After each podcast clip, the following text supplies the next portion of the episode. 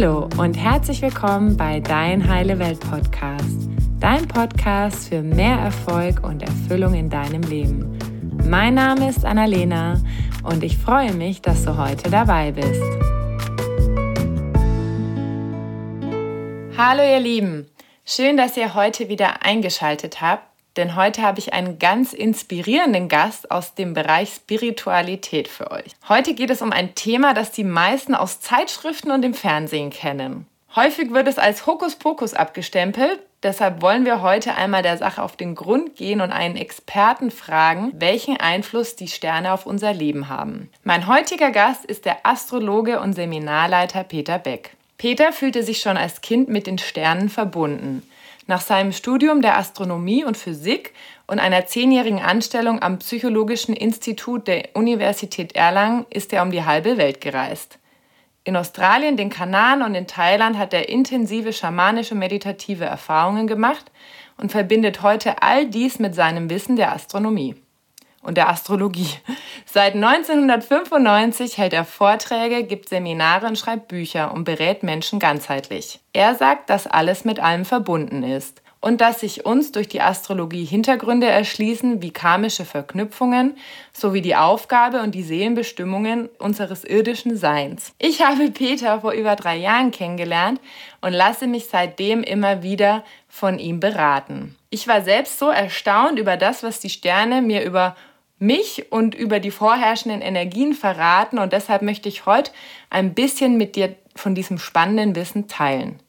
Lieber Peter, vielen Dank, dass du heute deine wertvolle Zeit mit uns teilst und ganz herzlich willkommen bei Dein Heile Welt Podcast. Ja, vielen Dank, liebe Annalena. Das war eine wunderschöne Einführung. Ich fühle mich ja richtig wohl und schon ganz geborgen bei dir und deinem Podcast und freue mich jetzt auf unser Gespräch und ich grüße auch alle Hörerinnen und Hörer, die irgendwann mal das vielleicht über irgendeinen Weg über dich oder mich anhören werden. Also guten Abend und hallo. Ich habe gleich mal eine Frage für dich, die ich sehr spannend finde. Und zwar würde ich gern wissen, wie bist du denn zur Astrologie gekommen, beziehungsweise was fasziniert dich selbst so an der Astrologie? Es hat bei mir wirklich schon in der Kindheit äh, angefangen, dass ich immer wieder zu den Sternen schauen wollte und auch ja, interessanterweise in Regensburg in einem dunklen Hinterhof aufgewachsen bin. Damals gab es in der Nähe nur eine Gaslaterne, das ist ganz anders als später gewesen. Und da war der Sternhimmel der Stadt einfach noch wunderbar und wunderschön.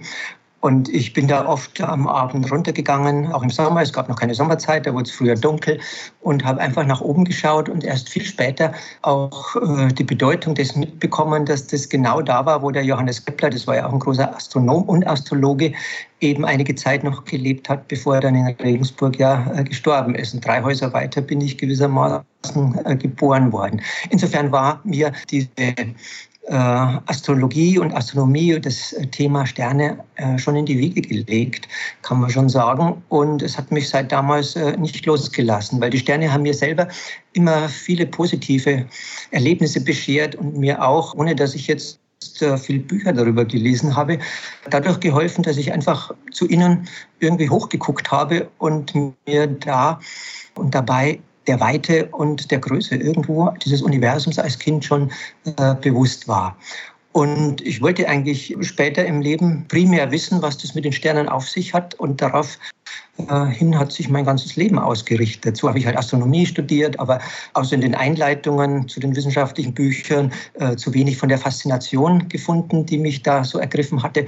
Und dann bin ich eben zur Astrologie gekommen, aber auch zu anderen Erlebnissen. Man kann das Astroenergetik sagen, also wo Menschen wirklich mit den Sternen äh, Erlebnisse haben. Das ist natürlich eher in dunklen Bereichen der Erde der Fall. Und ja, das hat letztendlich dann mein ganzes Leben bestimmt. Bis heute gebe ich ja nach dem Ende meiner wissenschaftlichen Karriere an der Uni äh, viele Seminare, wo ich mich mit den Menschen über die Sterne unterhalte, wo ich auch mit Sternen meditiere, aber auch in die Natur rausgehe und mit den Menschen selber hochschaue und dann wir uns unterhalten, was uns das eigentlich äh, gibt. Ja, das ist eigentlich so ganz kurz äh, die Beantwortung dieser Frage. Sehr spannende Geschichte auf jeden Fall. Wie ist denn Astrologie entstanden? Ja, ich glaube ähnlich. Also natürlich sind es Spekulationen, die teilweise aus der Wissenschaft stammen, teilweise auch, äh, dass ich was Ähnliches gefühlt habe.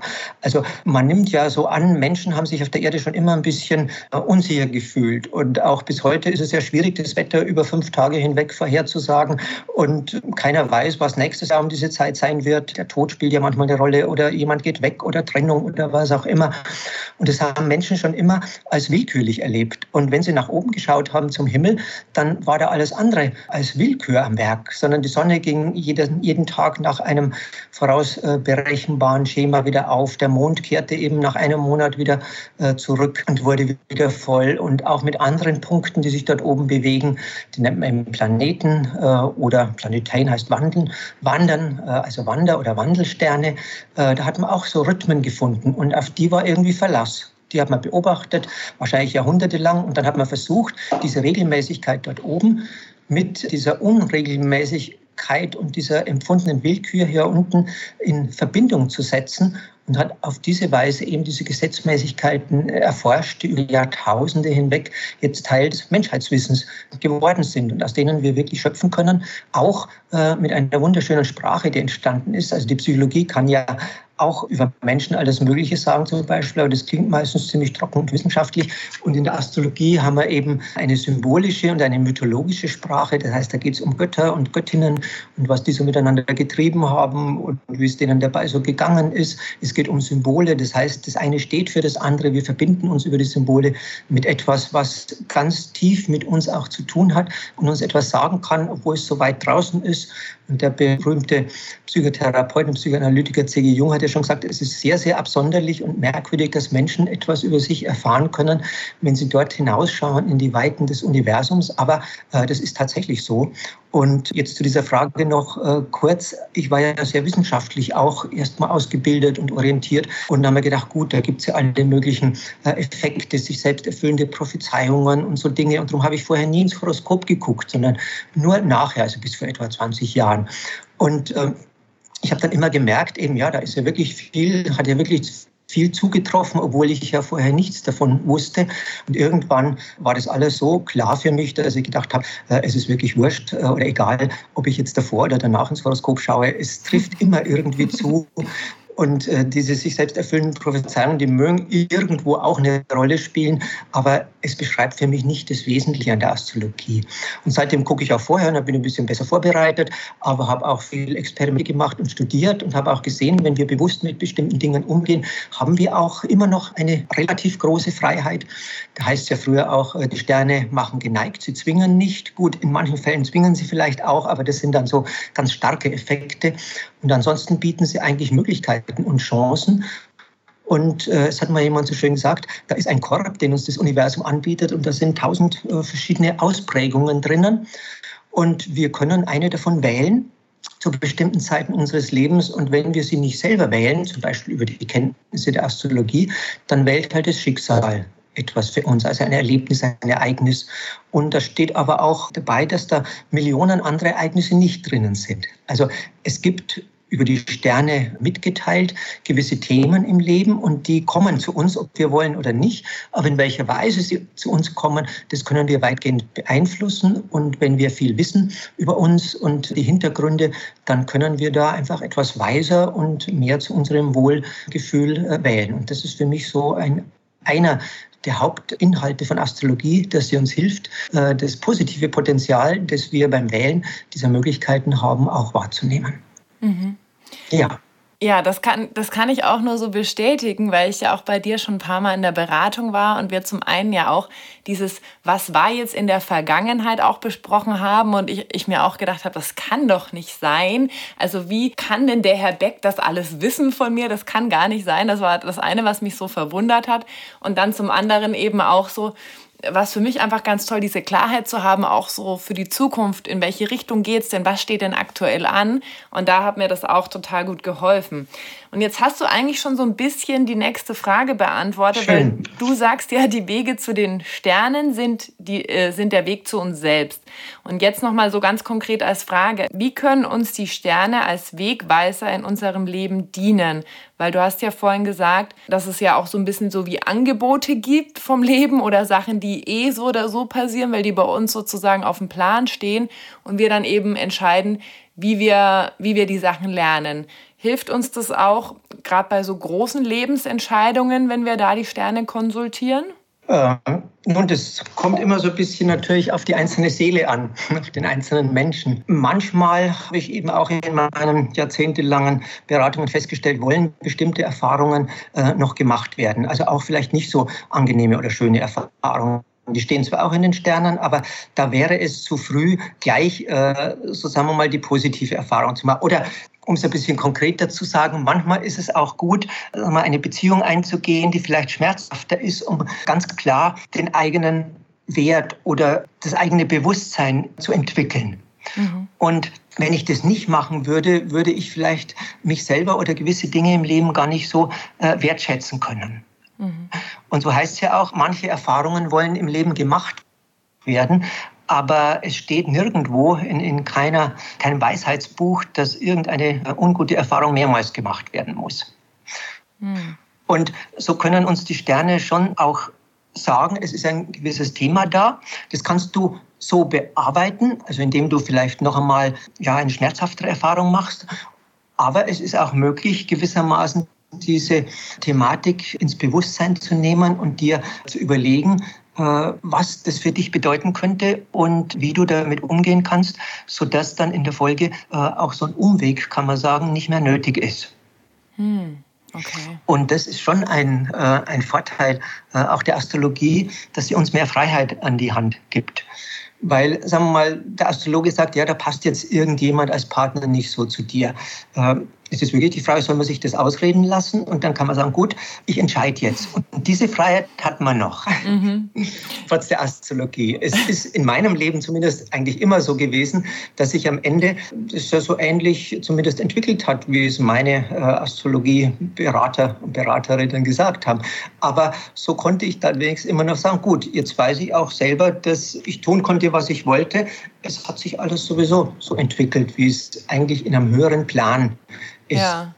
Und es hat so mein, mein, mein, ja, mein Wissen, dass wir in uns eingeschrieben so einen höheren Plan haben, äh, ganz stark verstärkt. Also auch meine Umwege. Insofern waren die auch für mich persönlich wichtig. Und äh, man kann aber jemand auch dieses Bewusstsein eben vermitteln und sagen, gut, schau mal, ob du vielleicht nicht ein zweites oder drittes Mal so einen Umweg äh, machst und dir es vielleicht sparen kannst und der oder diejenige kann sich dann auch nochmal überlegen. Mm, ja, das, äh, da erinnere ich mich auch an so eine Erfahrung, wo ich dich auch damals gefragt habe, also du hast auch so durch die Blume gesagt, ja, so ein Partner in die Richtung, da habe ich irgendwie so gemerkt, ja, das, was du gerade beschreibst, passt nicht ganz so zu dem Partner, den ich aktuell habe, wo es ja auch nicht so gut lief. Und dann habe ich dich gefragt, ja, meinst du, der passt jetzt nicht? Na, hast du ja gesagt, naja, so kann, kann ich das jetzt nicht sagen. Ne? Also ich kann jetzt nicht Ja oder Nein sagen, aber so durch die Blume war schon klar, dass es mit dem wahrscheinlich nicht klappen würde, was dann auch tatsächlich der Fall war. Von daher bin ich da auch mittlerweile sehr viel offener, was die Sterne sagen, weil ich meine, es ist ja eh da, ne? Und wenn die Sterne es dann einfach, also für mich ist es nochmal so eine Bestätigung von vielen Dingen, die ich selber wahrnehme und dann nochmal so, so eine Rückmeldung sozusagen bekommen, ja, okay, das passt vielleicht besser, das nicht so oder schau mal in die Richtung weiter, ne? Also es ist echt sehr, sehr hilfreich. Kann ich nur euch allen empfehlen.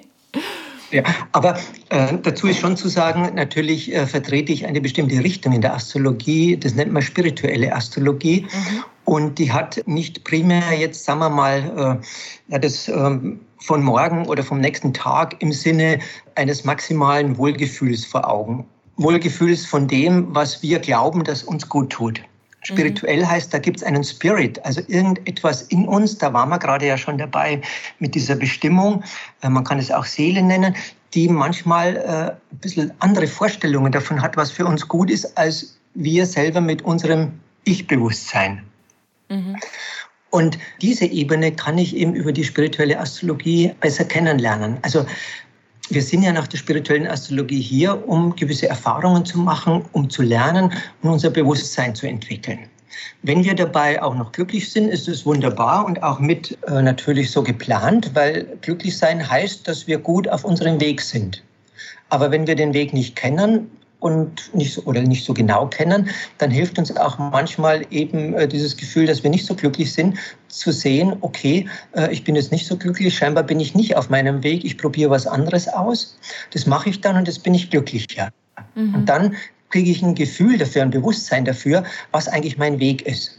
Mhm. Und das kann man, um es besser zu verstehen, ja auch so in der Natur sehen. Also du hast vielleicht irgendeinen Kastanienbaum oder eine Linde in deinem Garten und da ist in der DNA schon in dem kleinen Samen drinnen äh, angelegt, äh, dass dieser Baum zu einer Linde werden wird. Und er tut entsprechend seiner Umgebung das Beste, um zu dieser Linde zu werden.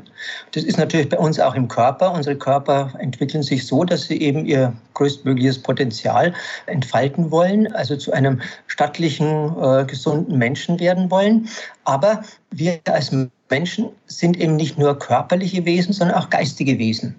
Und in unserem Geiste gibt es auch so ein Prinzip, was sich entfalten will. Ähnlich wie eben so ein Baum im Materiellen. Und äh, dieses sich geistig entfalten wollende Prinzip nennen wir eben äh, unsere Bestimmung. Und das Wichtigste ist, dass wir diese Bestimmung finden und dass wir ein Bewusstsein dafür bekommen, dass wir eben so Anlagen mitbekommen, die eben in äh, die Entfaltung kommen wollen. Und wenn das passiert, dann fühlen wir uns wirklich glücklich und, und sehr zutiefst zufrieden. Und wenn eben mal andere Gefühle da sind, dann ist es nicht irgendwie eine Gemeinheit des Schicksals oder wie auch immer, sondern es sind eigentlich nur Hinweise, die uns sagen sollen, so verändere dich. Weil meistens steckt ja eine Veränderungs, ein Veränderungsimpuls in solchen Gefühlen. Und wenn wir die einfach verdrängen oder wegbringen wollen, dann bleibt es irgendwo und wir nutzen eigentlich das Potenzial nicht. Und spirituelle Astrologie geht davon aus, dass dieser Spirit, diese, diese Bestimmung, dieser Geist in uns da ist, der sich entwickeln will. Und sie hilft dir ganz konkret dabei, eben zu schauen, was du dafür brauchst und welche Gefühle wie auch zu interpretieren interpretieren sind, sodass sie dir Unterstützung geben und auf diesem Weg hilfreich zur Seite stehen. Und das ist vielleicht der Unterschied zu einer anderen Astrologie, die eher sagt, ja, also du musst das machen, dann bist du glücklich und nicht so recht erklärt, warum eigentlich. Mhm. Das heißt, spirituelle Astrologie guckt ein bisschen tiefer, was in diesen Sternen, in diesen Planeten steht. Und das kann sie eben, das war ein Teil von deiner Frage, von der Formulierung gerade vorhin schon, weil die Planeten dort oben speziell etwas in uns repräsentieren, was der schon erwähnte C.G. Jung mal als äh, Archetypen, als Urbilder genannt hat. Und das sind Grundeigenschaften unseres Menschseins, die eben sehr viel damit zu tun haben, warum wir überhaupt als Mensch hier auf diesem Planeten leben. Und die machen uns als Mensch auch aus. Also zum Beispiel, dass wir nach einer Partnerschaft äh, suchen, dass wir nach Liebe suchen, dass wir Anerkennung haben wollen, dass wir auch gesellschaftlich, beruflich äh, erfolgreich sein wollen. Oder dass wir auch etwas an, an Wünschen und Sehnsüchten in uns haben, nach was auch immer das Erfüllung finden will und so weiter und so weiter. Und all diese Anteile finden wir eben dort oben am Himmel in diesem Planeten und wenn wir uns diese Planeten anschauen, dann finden wir etwas über uns selbst. Das ist auch jetzt schon mal Psychologie. Und soweit äh, kann man auch letztendlich wissenschaftlich mitgehen. Und meine persönliche Erfahrung ist eben, wie gerade vorhin schon erwähnt, dass in der Astrologie auch konkrete Hinweise über die Unterschiede zwischen den Menschen gemacht werden können. Also jeder hat irgendwie so ein bisschen eine andere Bestimmung. Und da kann man nicht, wie es die Wissenschaft ja gern macht, einen Durchschnitt bilden und alle über einen Kamm scheren, sondern man schaut sich die Individualität an. Und das ist der große Unterschied zwischen Wissenschaft und Spiritualität im Allgemeinen oder Esoterik äh, ist ja heute ein bisschen aus der Mode kommendes Wort, aber beschreibt es trotzdem ganz gut im Allgemeinen. Wissenschaft kann sich nur so an Durchschnitten orientieren. Und je mehr du vom Durchschnitt abweichst, umso schlimmer ist es. Brauchst ja bloß mal einen Arzt hören, wenn dein, äh, deine Blutwerte zu arg vom akzeptierten Durchschnitt abweichen. In der Astrologie dagegen ist es völlig anders. Da hast du ein einzigartiges äh, Horoskop und selbst wenn ein Zwilling zehn Minuten später geboren wird äh, oder jemand anders zur selben Zeit, ein paar Kilometer entfernt, ist eigentlich das Horoskop schon ein anderes, wenn man es genau nimmt. Also du hast ein ganz individuelles, einzigartiges Horoskop, das es so auch in den letzten Milliarden Jahren, seit die Erde existiert, nicht gegeben hat. Und äh, diese Einzigartigkeit ist das, was dich auszeichnet. Weil die Schöpfung möchte ja Vielfalt und nicht irgendwie ständige Wiederholung. Mhm. Darum hat sie auch die äh, sexuelle Fortpflanzung äh, erfunden und nicht das Klonen zum Hauptfortpflanzungsweg ja, gemacht. Das machen die Blattläuse zum Beispiel hin und wieder, aber dann brauchen sie auch wieder sexuelle Fortpflanzung, weil sonst kommt nichts mehr Neues nach. Und ja, das ist das, was die Astrologie eben berücksichtigt und wo sie uns wirklich persönlich etwas helfen kann, indem sie uns unsere Einzigartigkeit spiegelt, die mit niemand anderen vergleichbar ist und die sich aus diesen Urbildern in uns in einer ganz individuellen, einzigartigen Weise zusammensetzt. Und jeder hat da eine andere Zusammensetzung, obwohl die Grundelemente dieselben sind so wie dein Körper, ja, wie alle anderen Körper aus Wasserstoff, Sauerstoff, Stickstoff, Schwefel und so weiter besteht. Und trotzdem schaust du ganz einzigartig und einmalig aus. Und so ist es auch im geistigen Bereich und das spiegelt in die Astrologie viel mehr wider, als es jede Wissenschaft, die ich kennengelernt habe, zumindest äh, in meinen Studien kann. Mhm. Ja, spannend. Also das fand ich jetzt total spannend, nochmal so diese Zusammenhänge und auch, auch dieses, was macht die Wissenschaft, was macht die Spiritualität, weil es gibt ja so viel, was wir ja wissenschaftlich noch nicht so erklären und begreifen können. Ne? Und das ist natürlich da sehr hilfreich, einfach zu wissen, wer bin ich? Bin ich jetzt eine Birke oder bin ich eine Kastanie? Weil ich denke, wenn wir auch mal uns besser kennenlernen und auch wissen, worum geht es eigentlich jetzt in meinem Leben jetzt gerade und was darf ich lernen und wo soll ich hin, dann können wir auch aufhören zu sagen, ich will jetzt eine Kastanie sein, obwohl ich eigentlich eine Birke bin, weil oft entsteht ja auch so der Schmerz im Leben, zumindest in meiner Erfahrung, weil wir jemand sein wollen, der wir aber gar nicht wirklich sind. Und da ist die Astrologie ja eigentlich auch eine große Hilfe, um da mehr Klarheit zu bekommen, oder? Ja, ist eine äh, wunderbare Beschreibung und Ergänzung des Ganzen. Da hat vielleicht so eine Kastanie mal gesehen, dass jemand kam und an einem Pfeilchen gerochen hat und gesagt hat, hm, riecht es gut und die Kastanie nicht so beachtet hat und seitdem wollte die Kastanie ein Pfeilchen sein und hat alles Mühe probiert, sich kleiner zu kriegen, aber es hat nicht geklappt. Ja, ja und hat dabei aber vergessen, was sie alles tut, zum Beispiel im Herbst wunderbare Kastanien produzieren für die Tiere, die davon leben, im Winter mhm. und so weiter und so weiter. Mhm. Noch ein Beispiel für das, was du gesagt hast. Ja. ja, das ist ein schönes Bild. Jetzt mal für Leute, die sich mit Astrologie gar nicht so gut auskennen. Wie genau ist denn ein Horoskop aufgebaut? Ja, da gibt es, wenn man es ein bisschen bildlich auch darstellt, äh, erstmal zwölf Landschaften der Seele. Die haben sich auch äh, rausgebildet. Man kann sich das vorstellen wie zwölf Bühnenbilder.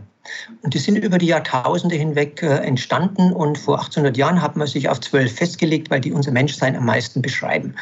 Diese Bühnenbilder nennt man die Tierkreiszeichen da passiert eigentlich noch wenig. Wie halt äh, im Theater, wenn ein Bühnenbild aufgebaut ist, am Anfang der Vorhang geht auf, das Bühnenbild ist da, ja, dann wartet man natürlich, äh, dass etwas passiert. Und wann passiert was? Wenn die Schauspieler kommen normalerweise. Es kann ein bisschen Hintergrundmusik geben, aber das wird auch nicht ausreichen, sondern wir wollen Schauspieler sehen die dann dort eben ein Stück zur Aufführung bringen.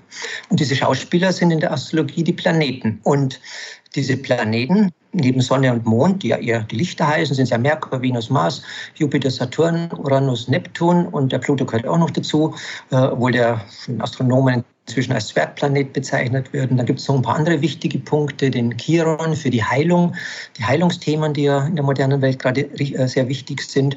Und die Lilith, die steht für äh, die äh, Wiedereinsetzung des Weiblichen als gleichberechtigte und respektierte Form des Lebens. Und da gibt es noch ein paar andere Punkte, aber das sind die wichtigsten derzeit. Und das sind die Schauspieler, die eben dann unser Leben zur Aufführung bringen. Und die sind normalerweise in einer, oder jeder Schauspieler ist in einer dieser Bühnenbildlandschaften besonders äh, gerne oder ist dort zu Hause, hat dort sein Heim, aber er geht auch mal in die Welt hinaus und kann jetzt wohin gehen, wo es ihm gar nicht so gefällt. Also äh, wenn äh, die Venus es zum Beispiel äh, sehr fruchtbar und warm haben will, der gefällt es jetzt zum Beispiel irgendwie so im, im Herbst gar nicht so gut, wenn es dann kalt wird draußen und sie sich zurückziehen muss und so weiter. Aber das beschreibt eben natürlich auch ein bestimmtes Thema.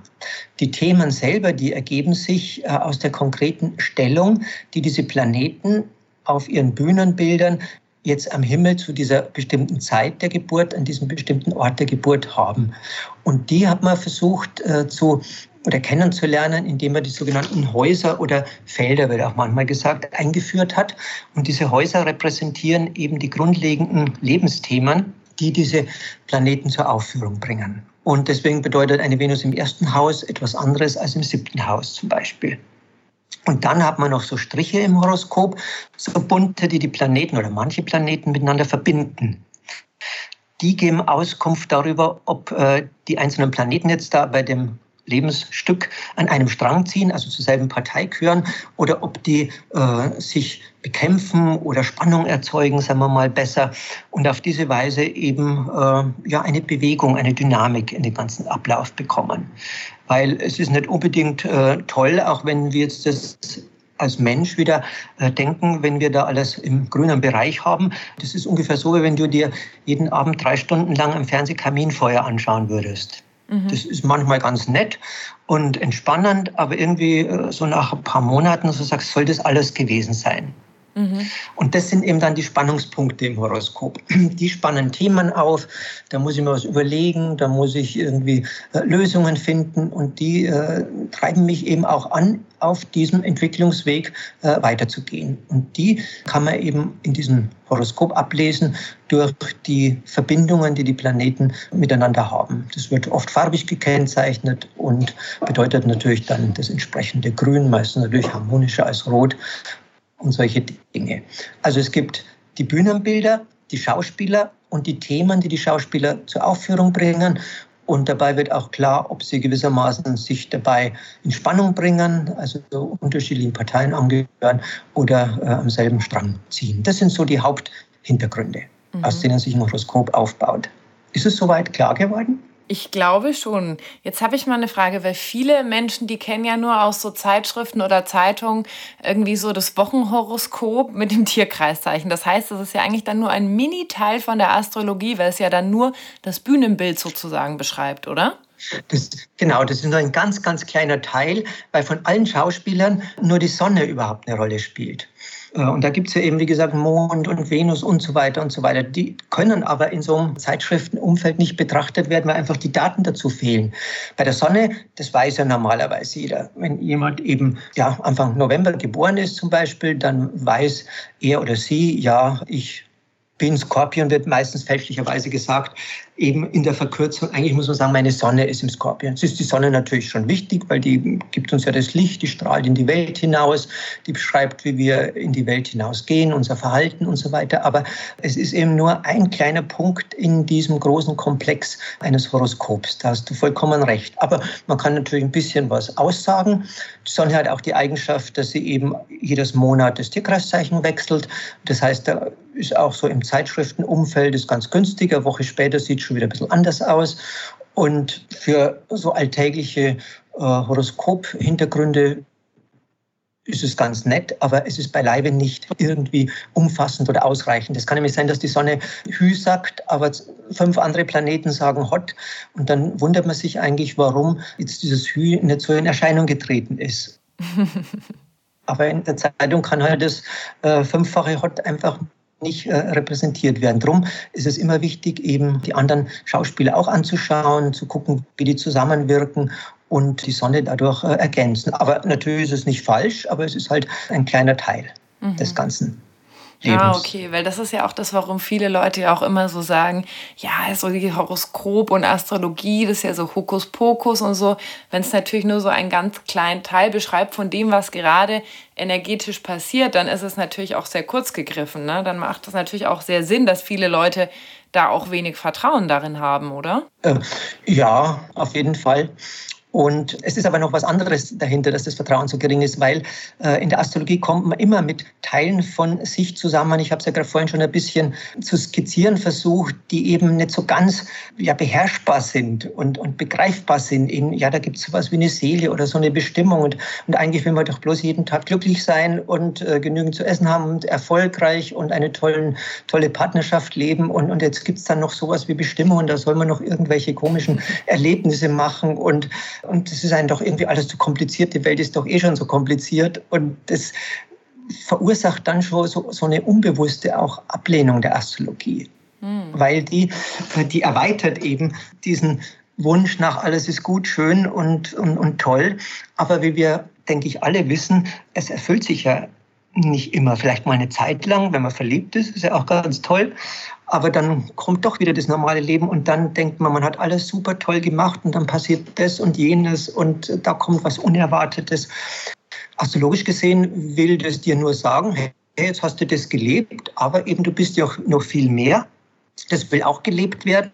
Also es reicht nicht einen Ast auszubilden als Kastanie, sondern du bist hier, um viele Äste auszubilden. Und wir weisen dich jetzt darauf hin, dass da noch andere Äste zu bilden sind. Und deswegen, äh, weil die noch nicht da sind, kriegst du jetzt ein Glücksgefühl, dass alles gut ist, wie es ist, sondern du kriegst einen Hinweis, äh, dass es noch nicht gut ist, weil noch was zu geschehen hat. Und das mag man eigentlich nicht so gern. Also da mhm. braucht man eine gewisse Offenheit schon.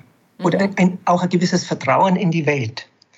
Wenn ich, wie bei uns oft üblich, eben der Natur gar nicht vertraue und, und dem Körper gar nicht vertraue und am liebsten äh, zweimal in der Woche zum Arzt gehe, damit mir der sagt, es ist alles in Ordnung, äh, dann ist natürlich schwierig mit der Astrologie. Und dann lehnt man das sehr gerne ab, weil die Astrologie dazu beiträgt, dass ich mehr Vertrauen bräuchte und diese mir aufgebaute Sicherheit eigentlich mir klar wird, dass das immer nur eine kurzzeitige Sicherheit sein kann. Und deswegen erinnert eine Astrologie immer an Entwicklung, auch äh, letztendlich irgendwo das mal aus sein wird, mhm. äh, also an den Tod. Und äh, auch wenn der in 70 Jahren erst ist, aber äh, mit Pluto, dem Herrscher der Unterwelt, mit den Übergängen, mit der Seele, die vorher schon da war, und, und all diese Themen kommen in der Astrologie einfach mit in unser Bewusstsein.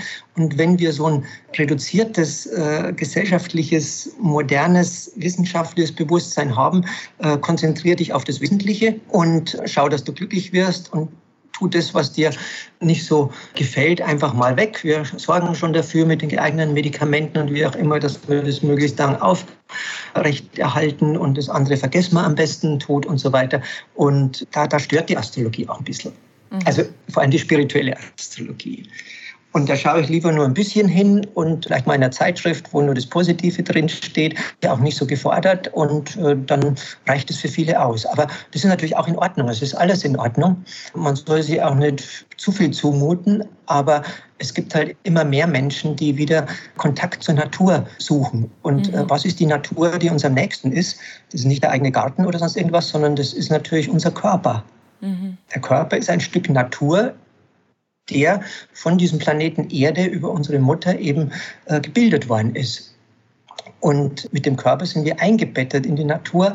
Und wenn wir das Vertrauen in die Natur verlieren, verlieren wir natürlich auch das Vertrauen in unseren Körper. Und wenn wir das Vertrauen in unseren Körper verlieren, dann noch mehr natürlich in unsere Seele, die ja diesen Körper irgendwo nach den spirituellen Lehren mitgebildet und gesucht hat und so weiter. Und dann ist das ganze Leben sehr reduziert.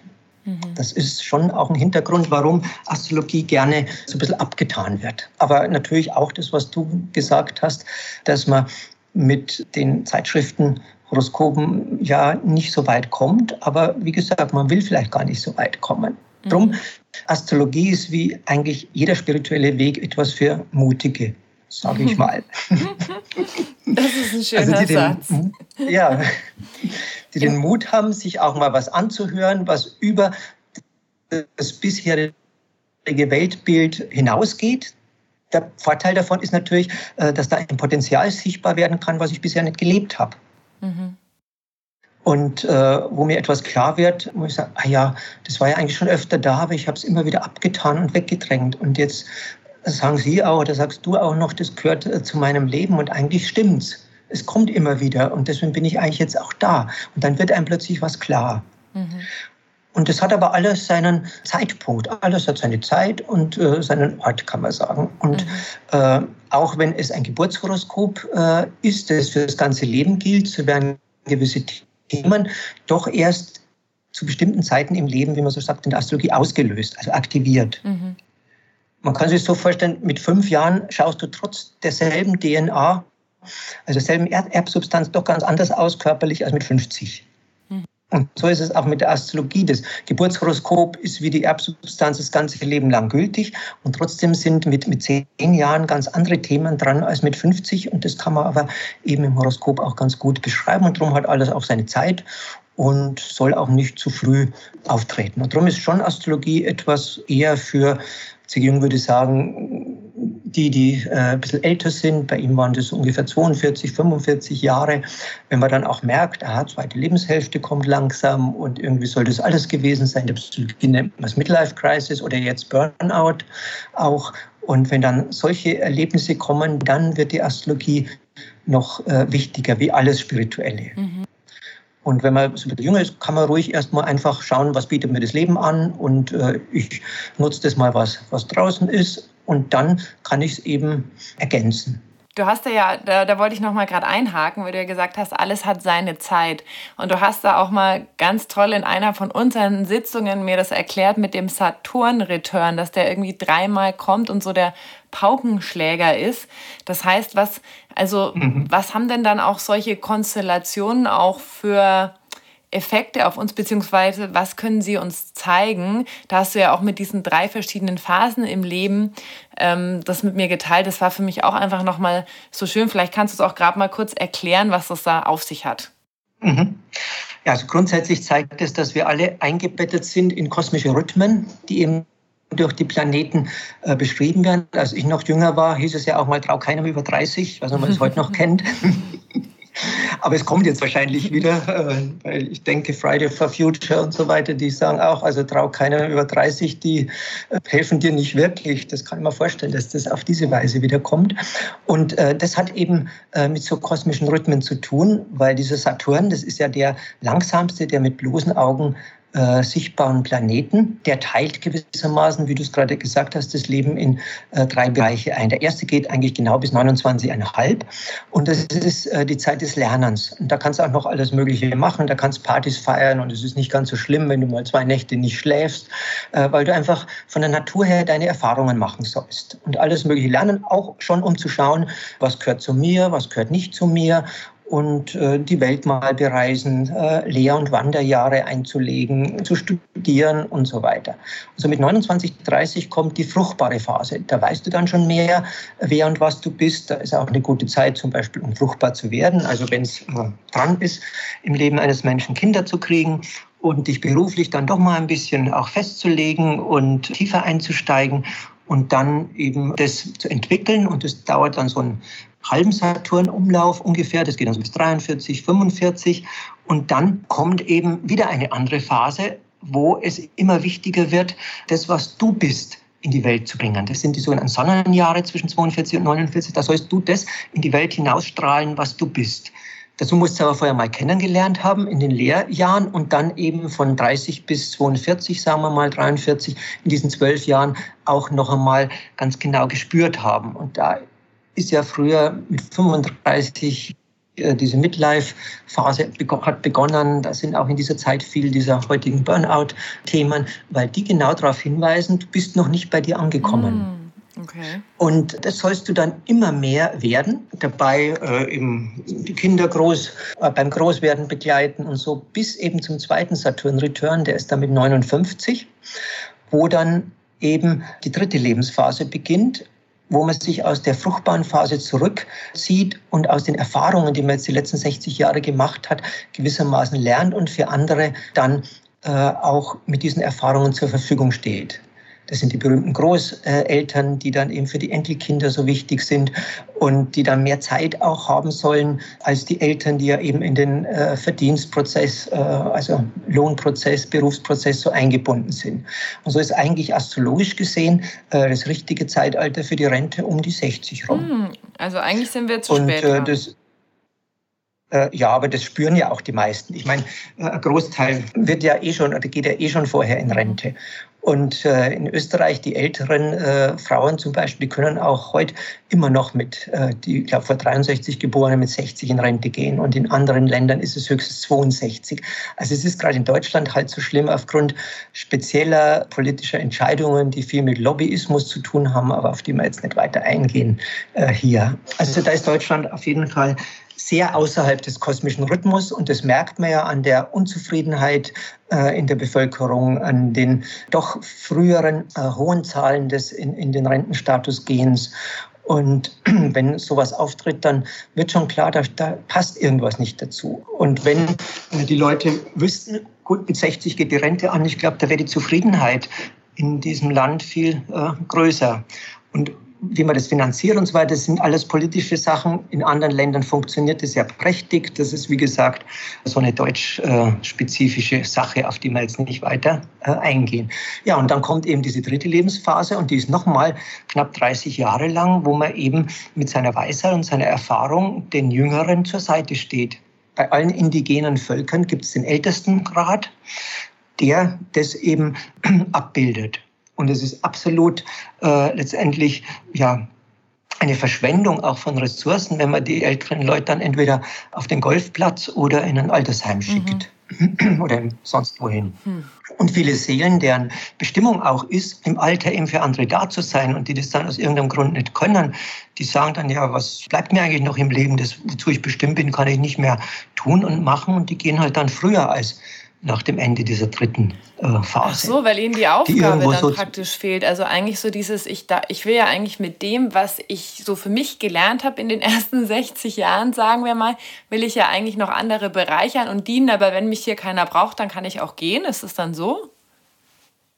Ja, das, das findet man sehr oft äh, bei älteren Menschen, die dann vielleicht auch durch andere Methoden als die Astrologie. Die Astrologie sagt dann eben, äh, was sie eigentlich noch äh, zu tun hätten. Und sie sagen, oh, das habe ich nicht in meinem Leben, kann ich nicht. Und dann schaut man irgendwie mit anderen Methoden noch nach, ja, warum eigentlich nicht? Und dann spürt man oft diese Verzweiflung, die da irgendwo bei diesem Menschen drinnen ist, weil er eigentlich seiner Bestimmung nicht nachgehen kann. Aber das hängt auch damit zusammen, dass wir halt in unserer Kultur so wenig erfahren darüber, dass wir auch ebenso eine geistige Bestimmung mhm. haben. Weil wir doch sehr in unserer Kultur daraufhin getrimmt sind, es äh, muss und soll uns immer gut gehen. Und wenn es uns nicht gut geht, dann müssen wir irgendwas machen, dass es uns wieder gut geht. Aber wir sehen nicht den, den Hintergrund oder den Sinn, der drin steckt, dass uns die Natur signalisiert, äh, dir geht es nicht gut. Da musst du nicht einfach irgendwie wieder ein Medikament nehmen oder irgendwas, sondern du sollst dir mal Gedanken machen, vielleicht tust du etwas nicht, wofür du eigentlich hier auf diesen Planeten gekommen mhm. bist. Hm, ja. Ja, das war nochmal sehr. Ist natürlich eine spirituelle Weltanschauung, mhm. aber sie bringt, wenn man sie ausprobiert, einen doch irgendwie weiter. Und das würde ich jetzt gleich noch dazu vielleicht anmerken. Äh, bei Astrologie, das ist wie bei anderen Sachen, du sollst das nicht irgendwie blind glauben oder irgendwie einfach übernehmen, sondern du kannst das einfach, was die Astrologie dir sagt, äh, ausprobieren. Mhm. Probier einfach mal drei Wochen aus, dass das vielleicht stimmen könnte, was du da erfahren hast und guck, was dich mit deinem Leben, was sich mit deinem Leben mhm. verändert.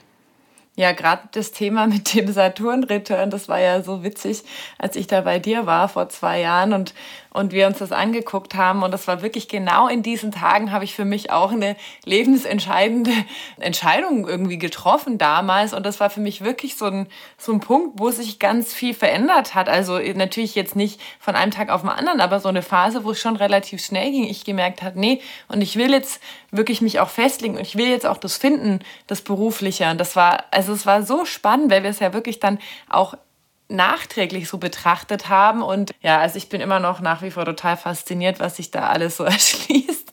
Also echt Wahnsinn. Ja, ist ja schön, wenn du es bestätigen mhm. kannst, weil du hast ja vorher auch nicht nee, gewusst. Gar nicht, nee, gar mal. nicht. Also mhm. echt, echt ganz toll.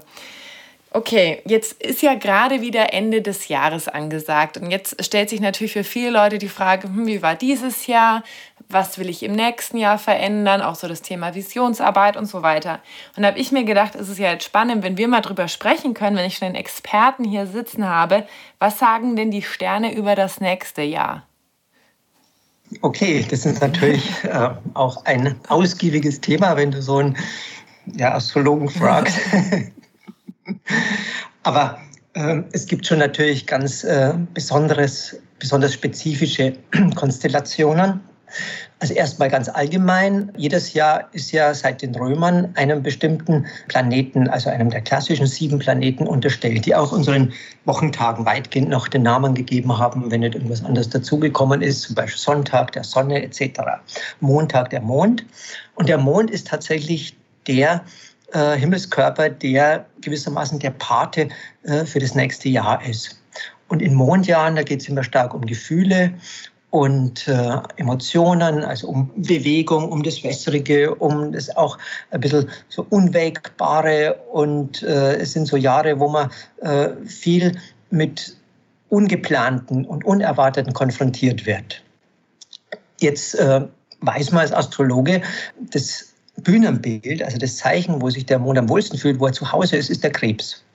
Und äh, jetzt schaut man im Krebs, ja, da ist es nicht so viel los, aber genau wisse wie. Und das Gegenüber ist ja auch immer äh, sehr wichtig. Also wenn du zum Beispiel aus deinem Fenster rausschaust, ist das eigene Fenster sogar oft weniger wichtig äh, als das Fenster des Nachbarn, weil du genau dort reinschaust. Mhm. Und das ist dieses Vis-à-vis in der Astrologie. Da ist eben oft das andere, äh, mit dem du dich auseinandersetzen oder zusammensetzen musst. Und das ist im Fall des Krebs der Steinbock. Im Steinbock, da ist es gar nicht wässrig und gefühlsmäßig, und da geht es strukturiert zu, da geht es klar zu. Äh, da hat der strukturelle Halt dieser Welt so äh, seine astrologische Entsprechung. Und in diesem Steinbock, wenn man da hinschaut, da tut sich eine ganze Menge. Und da sind auch Dinge, die jahrhundertelang so nicht mehr waren. Nämlich von den sich langsam bewegenden Planeten haben wir gleich drei im nächsten Jahr, also bis äh, zur Wintersonnenwende da drinnen. Und es ist einerseits äh, der Planet, der den Steinbock repräsentiert, weil er eben in unserem Leben die Struktur gibt. Äh, den haben wir gerade schon erwähnt, den hast du erwähnt, das ist der berühmte Saturn. Dann ist aber auch der Planet drinnen, der eben immer wieder aus der Unterwelt sich meldet und die Dinge einfach nicht ihren Lauf gehen lässt, wie es eigentlich so äh, nett wäre, weil er sagt, da stimmt was nicht dran. Mhm. Weil du nicht tiefer guckst. Das ist der Pluto. Der ist da schon länger drinnen und dem haben wir gewissermaßen in der Astrologie auch zu verdanken, äh, dass wir jetzt so eine starke Bewegung haben, die uns sagt, also lieber Kapitalismus, äh, so geht es nicht mehr lang weiter. Guck mal, was ihr anrichtet äh, mit diesem CO2-Verbrennen und mit der Ausbeutung der Ressourcen und so weiter. Das, äh, das ist zwar ganz nett und wir haben tolle Vorteile davon und jeder kann sich ein Handy kaufen und so, aber äh, das wird nicht mehr lang so gehen. Wir müssen uns was überlegen, äh, das Ganze, wie es halt heute so schön heißt, nachhaltiger zu machen. Also äh, nicht mehr Plastik zu produzieren, das sich äh, jahrhundertelang nicht zersetzt, sondern Materialien zu produzieren, die sich innerhalb von wenigen Wochen oder Monaten wieder in den Natur Naturkreislauf einordnen, was wir ja alles machen könnten. Und das ist dieser Pluto, der sich aus der verdrängten Unterwelt meldet und sagt, so, jetzt steht es an, die Strukturen so zu verändern, dass auch das was für die Natur, für den ganzen Planeten, für die Weiterentwicklung der Menschheit, für die künftigen Generationen wichtig ist, auch wieder Gehör findet und umgesetzt wird. Und seit dem 2. Dezember, äh, und das ist eben ein Jahr bis nächstes Jahr um ähnlich diese Zeit jetzt, da ist auch noch der Jupiter drin und der Jupiter ist der sogenannte Erweiterungs- und Glücksplanet.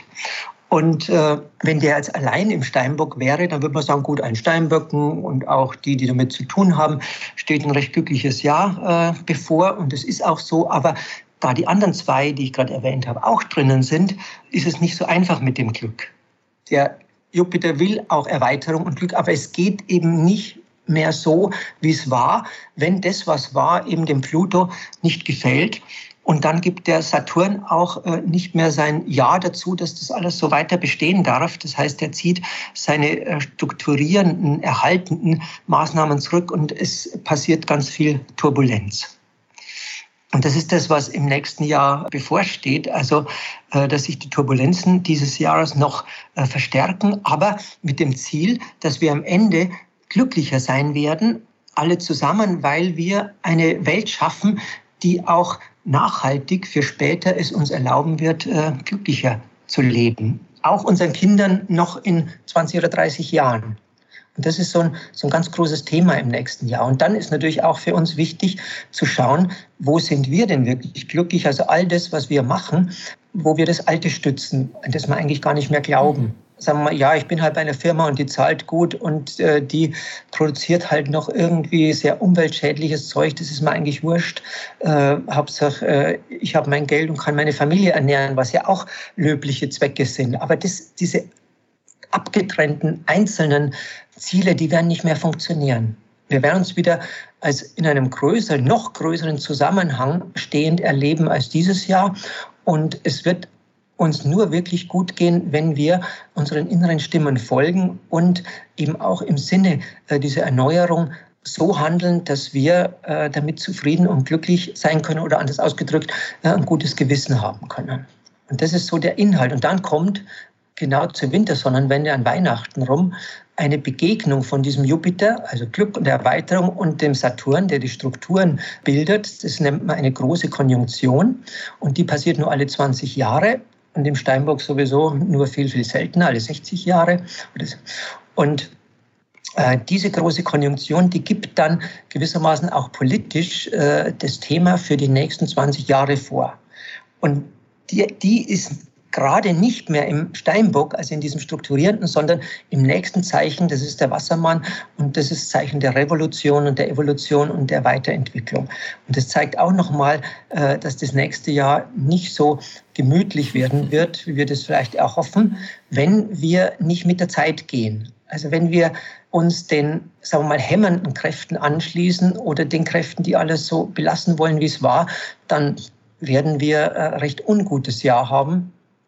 Und wenn wir uns aber den verändernden Kräften äh, anschließen, wenn wir unserem Gewissen folgen, wenn wir auch mal mutig sind und sagen, ja, ich bin bereit, äh, einfach weil es irgendwie sinnvoller ist und, und der Welt wohler tut, mal was Neues zu machen und äh, dann auch was persönlich aufs Spiel zu setzen, dann, dann werden wir innerlich viel befriedigender und äh, deswegen auch glücklicher sein, auch wenn es vielleicht im Außen äh, manchmal nicht so einfach oder sogar schwieriger ist. So, das ist die Grundtendenz für 2020. Okay, also ihr habt gehört, ihr könnt euch auf was gefasst machen im nächsten Jahr. Aber ich finde alleine das schon so zu wissen, einfach da so diese Klarheit zu haben, okay, es geht wirklich darum, dass ich meinem Herzen folge, meiner eigenen Bestimmung, mir Gedanken mache, was für Auswirkungen hat auch mein Handeln auf die Umwelt, auf die Gesellschaft, auf andere Menschen? Und auch einfach zu sagen, okay, ich bin jetzt mutig und ich versuche die alten Dinge, die nicht mehr zu mir passen, wirklich loszulassen, um auch wirklich mit dieser Veränderungsenergie mitzugehen, ne? weil oft ist es ja nur so anstrengend, weil wir im Widerstand sind mit dem, was gerade passiert. Und wenn wir aber sagen, okay, ich, ich schwimme jetzt mit der Strömung, dann wird es viel einfacher und leichter und schöner. Und das einfach zu wissen, finde ich, gibt ja auch schon viel Sicherheit und erklärt ja auch einiges, weil ich meine, wir sehen im Außen ja gerade, dass diese Veränderungsenergie ja präsent ist. Ne? Also ich meine, das ist ja wirklich mhm. da. Und dann aber auch zu sehen, okay, ist im nächsten Jahr wird es einfach nochmal so weitergehen finde ich, finde ich sehr hilfreich. Ja, und mit dem Saturn, der ja im Steinbock sehr stark ist, also das strukturierende Prinzip heißt es nicht, dass man überall weggehen muss und was weiß ich wohin auf die andere Seite der Welt und dort irgendwas Neues beginnen muss, sondern es heißt auch, in den Strukturen, in denen man ist, anders zu mhm. handeln. Also mehr Mut zu haben, sich einzubringen, auch mal äh, sich äh, zu erheben und zu sagen, also das, das können wir doch nicht mehr so machen und dann eben einen neuen Konsens zu mhm. suchen. Mhm. Das heißt, nicht, dass man sie immer äh, durchsetzen können muss, aber äh, es ist wenigstens die eigene Stimme noch da und sie wird mehr oder weniger bald dann auch äh, sehr, sehr wichtig mhm. werden. Also innerhalb der Strukturen der Familie, der Firma, äh, in der wir sind, sich trauen, Veränderungen mit anzustoßen. Mhm. Das heißt, da geht es ja auch viel um Integrität, ne? so auch wirklich ehrlich und authentisch zu sein und nicht wegzusehen und nicht immer, immer irgendwie so faule Kompromisse zu machen. Ne? Das ist ein schönes Wort, ja. Integer ist ein bisschen aus der Mode gekommen, aber es ist gut. Integer, ich glaube, das heißt ja, wir integrieren und Integer heißt sowas wie ganz. Und da sind wir sowieso bei einem äh, wichtigen Thema, das die spirituelle Astrologie will. Sie will dich immer mehr in Richtung Ganzheit führen. Also habe ich ja vorhin schon gesagt, dass du dein Potenzial entdeckst, aber auch, dass du das, äh, was ansteht in deiner Bestimmung, dass du das lebst, so wie ein eine, ein, eine Kastanie, ein ganzer Kastanienbaum werden will und nicht nur ein Zweig, äh, sondern ein ganzer Baum, so haben wir auch eben in uns diesen, äh, diese Anlage und diesen Seelenwunsch, äh, immer ganzer zu werden. Also alles, was wir in diesem Leben sind und sein können, eben auch hierher zu bringen. Und dabei natürlich auch das mal loszulassen, was nicht oder nicht mehr äh, zu uns gehört. Das ist auch ein bisschen Mut natürlich. Ja, danke schön. Das war jetzt nochmal ein richtig toller Ausblick. Ich stelle ja am Ende immer meinen Gästen die vier gleichen Fragen und die würde ich jetzt auch gerne dir stellen. okay, jetzt bin ich genau, ja gespannt. Genau, und zwar die erste. Was sind denn deine drei größten Learnings oder Weisheiten, die du bis zum heutigen Zeitpunkt in deinem Leben gelernt hast?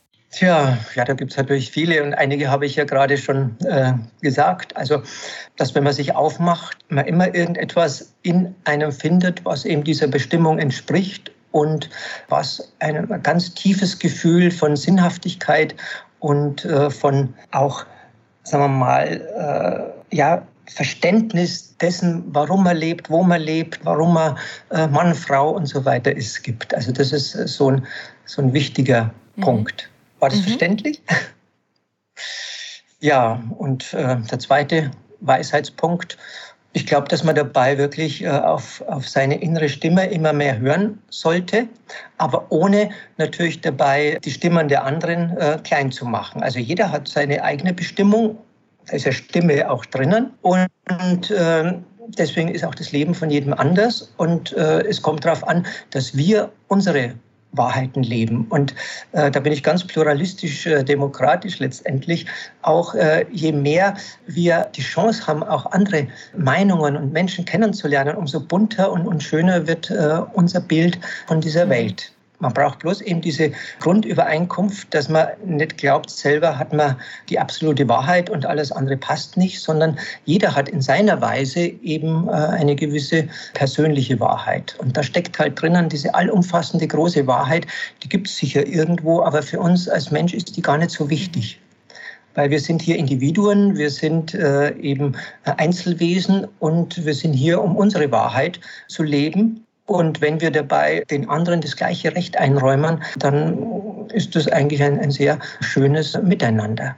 Das ist vielleicht so wirklich das Dritte. Also suche nicht nach der absoluten Wahrheit, sondern schau, dass du deine Wahrheiten umsetzt und sei dabei äh, flexibel, wenn sich zeigt, dass die eine Wahrheit gehen will oder das doch gar nicht so wichtig ist, wie du mal gedacht mhm. hast. Ja, danke schön. Die zweite Frage ist, was bedeutet für dich Heilung? Ganz im Sinne dieses Integeren, also heil werden heißt ganz werden. Und wenn du dich, ich weiß nicht, ob du das noch kennengelernt hast, also bei mir war das noch, wie ich äh, jünger war, äh, da haben die Ärzte oft gefragt, äh, die Patienten, wenn sie gekommen sind, was fehlt ihnen denn? Mhm. Und das ist eigentlich eine wunderbare Frage, weil es fehlt uns etwas, nämlich etwas zu leben oder etwas zu wissen oder sonst was, äh, wenn der Körper uns eben gewissermaßen äh, zum Arzt mhm. schickt. Und dieses, wenn wir das dazu nehmen und dazu holen, was uns fehlt, dann werden wir ein Stück ganzer. Und dann werden wir auch wieder ein Stück heiler. Und in Heilsein ist auch heilig drinnen natürlich. Also das Heilige macht uns heiler, wenn es gut geht natürlich, also wenn es nicht irgendwie falsch verwendet wird. Aber das wirklich tief Heilige, was wir als Mensch kennenlernen äh, können, macht uns immer heiler. Und das heißt, es macht uns auch immer ganzer, weil es uns mit Teilen von uns verbindet, die wir vorher vielleicht nicht gesehen haben. Und das ist natürlich auch eigentlich Aufgabe von Religion, wenn es gut mhm. geht. Danke. Also heil sein, ganz mhm. sein, integer sein in diesem Sinne, dich immer mehr selbst zu leben. Mhm. Hm, das ist sehr schön. Wenn du eine Sache auf dieser Welt ändern könntest, was wäre das? naja, das ist natürlich eine, eine schwierige Frage. Kann ich ja nur äh, vielleicht für mich selber beantworten oder für die Welt. Da muss ich jetzt wirklich überlegen. Hm. Ich meine, das Internet bringt ja schon viel, viele Kommunikationsmöglichkeiten und deswegen war ich am Anfang auch sehr beim Internet dabei, weil für mich ist wirklich wichtig, dass die Menschen in Kommunikation treten. Und Kommunikation, da ist das lateinische Wort communis drin, heißt zusammen, gemeinsam. Mhm. Und dass, dass man jetzt irgendwie eben den Frust, den man in der normalen Welt hat, und äh, es sich da aber nicht zu sagen traut, obwohl der eigentlich irgendwie mit seinem Chef zum Beispiel zu klären wäre, dann ins Internet trägt und auf irgendjemand äh, projiziert, der da gar nichts damit zu tun hat. Das ist etwas Trauriges und ich würde vielleicht das Bewusstsein äh, stärken wollen oder gestärkt sehen wollen in der Welt, dass bevor wir über andere irgendetwas Negatives oder Beleidigendes oder so sagen, dass wir erstmal fragen, wo kommt denn dieses Gefühl überhaupt her und was hat es mit mir zu tun und eher mal bei uns bleiben, bevor wir da andere irgendwie verantwortlich machen, die überhaupt nichts dafür können. Also man ist in der Psychologie seine Projektionen zurücknehmen und dass wir da mehr Ausbildung bekommen, also mehr Wissen darüber, was eine Projektion ist auf andere, und äh, dass wir nur dann heiler werden können, wenn wir diese, das sind ja auch Teile von mhm. uns, unserer Ganzheit, die wir auf andere projizieren. Also der kriegt dann die Wut ab, aber eigentlich soll die Wut mir zeigen, dass etwas in meinem Leben nicht stimmt. Das wird die zu uns zurücknehmen und sagen, gut, warum habe ich jetzt eine Wut? Eigentlich habe ich eine Wut auf meinen Chef und eigentlich sollte ich das mit dem klären. Und eigentlich habe ich die Wut deswegen, weil er diesen Teil von mir nicht sieht. Und wenn ich das klären würde, würde er das vielleicht sehen und ich könnte mich besser einbringen und dann wäre ich wieder ganzer und dadurch würde ich heil, heiler sein. Und äh, so hat es dann alles miteinander zu tun. Also das wäre die Antwort darauf, dass wir mehr Wissen bekommen über das, was Projektion ist und deswegen die ganzen Gefühle und alles, was wir haben, nicht auf andere äh, abwälzen an, abreagieren müssen auf anderen, sondern eben sie uns Wegweiser sein könnten zu einem größeren Heilsein mhm. bei uns. Es ist doch lang mhm. geworden, diese nee, Antwort. Macht nichts, aber, aber, für mich sehr einleuchtend. Da geht es ja auch ganz viel um Eigenverantwortung und wie du gesagt hast, ja, was hat es denn mit mir zu tun? Ne? Und nicht die anderen, die Sachen immer beim anderen abzuladen, sondern zu gucken, okay, wo kommt das her und, und was, was sagt das mir sozusagen, genau. Ja, und da kann ich wirklich viel über mich erfahren, in dem Sinne, also was wir jetzt in der letzten Stunde besprochen haben, über meine Bestimmung, wo ich die nicht mhm. lebe. Weil so negative, sogenannte negative Gefühle zeigen mir immer irgendwie, dass irgendwas bei mir nicht mhm. stimmt. Auch. Vielleicht auch, dass ich mir zu viel von einem anderen gefallen mhm. lasse. Also das kann schon mit anderen zu tun haben, aber da muss ich reagieren mhm. drauf und dem Grenzen weisen. Das schon, aber nicht, indem ich den anderen fertig mache oder beleidige, sondern sagen, nö, das ist jetzt nicht meins. Darfst du gerne so machen, aber nicht mit mir oder eben so Wege finden. Und dadurch erfahre ich mehr über mich selber und das will eigentlich die Astrologie im Allgemeinen auch, dir helfen, mehr über dich selber zu erfahren. Und darum glaube ich schon, wenn man sich viel mit Astrologie beschäftigt, dann hat man weniger Lust und Anlass überhaupt solche negativen, kränkenden Beleidigungen im Internet oder sonst wo in die Welt zu bringen. Und darum ist meine Auffassung von Spiritualität eine, die einem auch gesellschaftlich hilft, kommunikativer, heilvoller natürlich in diesem Sinne und konstruktiver äh, zusammenzuleben und zu wirken. Und das Internet auch wieder mehr dafür zu nutzen. Was wir jetzt hoffentlich mit diesem Interview ein bisschen... hoffentlich auch tun. Okay, tun, dann habe ich noch genau. eine letzte Frage. Was oder wo ist denn deine persönliche heile Welt? Naja, schon in einem wunderbaren äh, konstruktiven, nicht immer reibungsfreien in dem Sinn, wie gerade erwähnt, aber doch in einem konstruktiven Miteinander und in einem Interesse am So-Sein des anderen und am Kennenlernen der Unterschiedlichkeiten, die allesamt Facetten dieses großen, wunderbaren Schöpfungsgeschehens, also dieser ganzen Welt mhm. sind. Und wahrscheinlich dann unter einem wunderschönen Sternenhimmel noch, um es perfekt zu machen. ja, immer wieder Wobei äh, ich ja auch einen Körper habe, also wenn es dann zu lang, zu kalt wird, dann äh, ist auch nicht so toll. Ja, du bist ja gerade in Teneriffa, ne? Und da war ich ja auch vor Jetzt ein paar Monaten mit meinem Freund und wir sind auf den Teide hochgefahren, haben uns die Sterne angeschaut. Das war der absolute oh, Wahnsinn. Das glaube ich, ja. Über dem Licht zu genau. sein der, der Menschen und dort oben. Ja, hast bestimmt eine, habt ihr bestimmt eine wunderbare Erfahrung. Ja, da hätte ich dich gerne gemacht. dabei gehabt, dass du mir das alles erklärst, was ich da gerade sehe.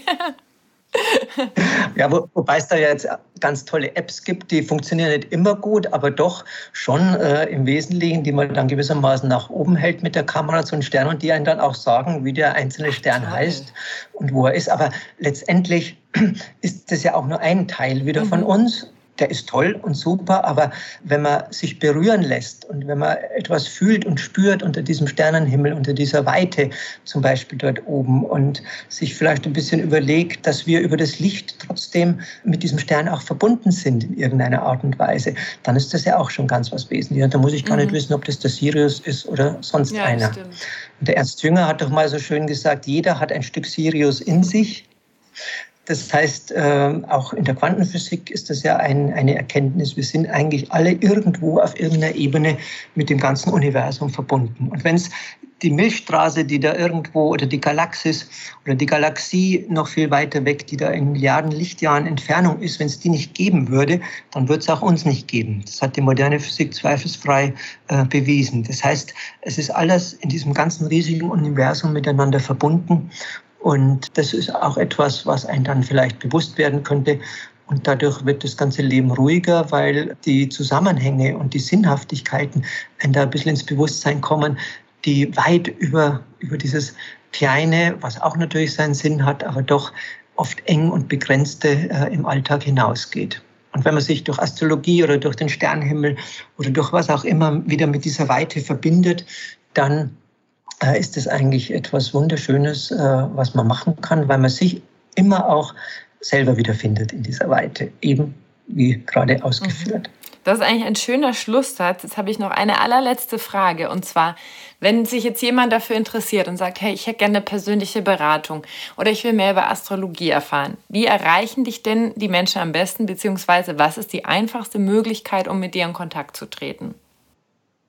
Ähm, einfach ist schon das Internet. Ich habe eine Homepage, äh, eine kleine zwar, aber da sind alle äh, wesentlichen Informationen drauf und die heißt wege zu den Sternen.de und Wege zu den Sternen, alle Wörter mit einem Bindestrich äh, verbunden, also Wege-zu-den-Sternen astrologie.de oder auch astrologie des Lichts.de. Äh, das kann man auch mit Bindestrich schreiben oder hintereinander weg. Und dort findet man alle äh, Mailadressen und Kontakte und ein bisschen was über meine Angebote und äh, diese Dinge. Und ja, das wäre am aller einfachsten, weil ich ja doch recht viel unterwegs bin. Nicht nur wegen der Sterne, sondern eben auch wegen der Vorträge und so und übers Internet oder über Mail dann, die Mailadresse, die im Internet steht, bin ich eigentlich immer am schnellsten und am einfachsten äh, erreichbar. Super. Dann bekommst du sozusagen noch äh, den Schlusssatz von mir übergeben. Ich sage schon mal Tschüss an euch und sage Danke fürs Zuhören und freue mich, wenn ihr beim nächsten Mal wieder dabei seid. Ja, dem schließe ich mich an und ich danke dir ganz herzlich für diese charmante ja, Führung durch dieses Gespräch. Und ja, ich habe mich sehr gefreut, mit dir sprechen zu dürfen und eben freue mich auch, wenn es dir, liebe Zuhörerinnen und lieber Zuhörer, auch etwas gebracht hat und vielleicht den einen oder anderen Gedanken, die Idee in dir ja, hervorgerufen hat äh, zu irgendetwas, was dann vielleicht auch in eine äh, Erweiterung und damit zu mehr Heilsein und mehr Glück äh, führen wird. Vielen Dank für eure Aufmerksamkeit und alles Gute. Auch dir, liebe Annalena. Ja, tschüss euch Lieben. Ciao. Tschüss. Danke, dass du dir heute die Zeit genommen hast, um diesen Podcast anzuhören, denn damit hast du nicht nur etwas für dich getan, sondern auch für dein Umfeld und auch für die Welt da draußen. Wenn dir diese Folge gefallen hat, dann freue ich mich, wenn du den Podcast bewertest und mit deinen Freunden und deiner Familie teilst und wenn du Fragen hast oder dir eine Folge zu einem bestimmten Thema wünschst, dann schick mir super gerne eine E-Mail oder eine Nachricht per Instagram und dann wird es vielleicht bald eine Folge zu diesem Thema geben. Danke für dein Sein und ich wünsche dir noch einen ganz, ganz wunderschönen Tag. Deine Annalena.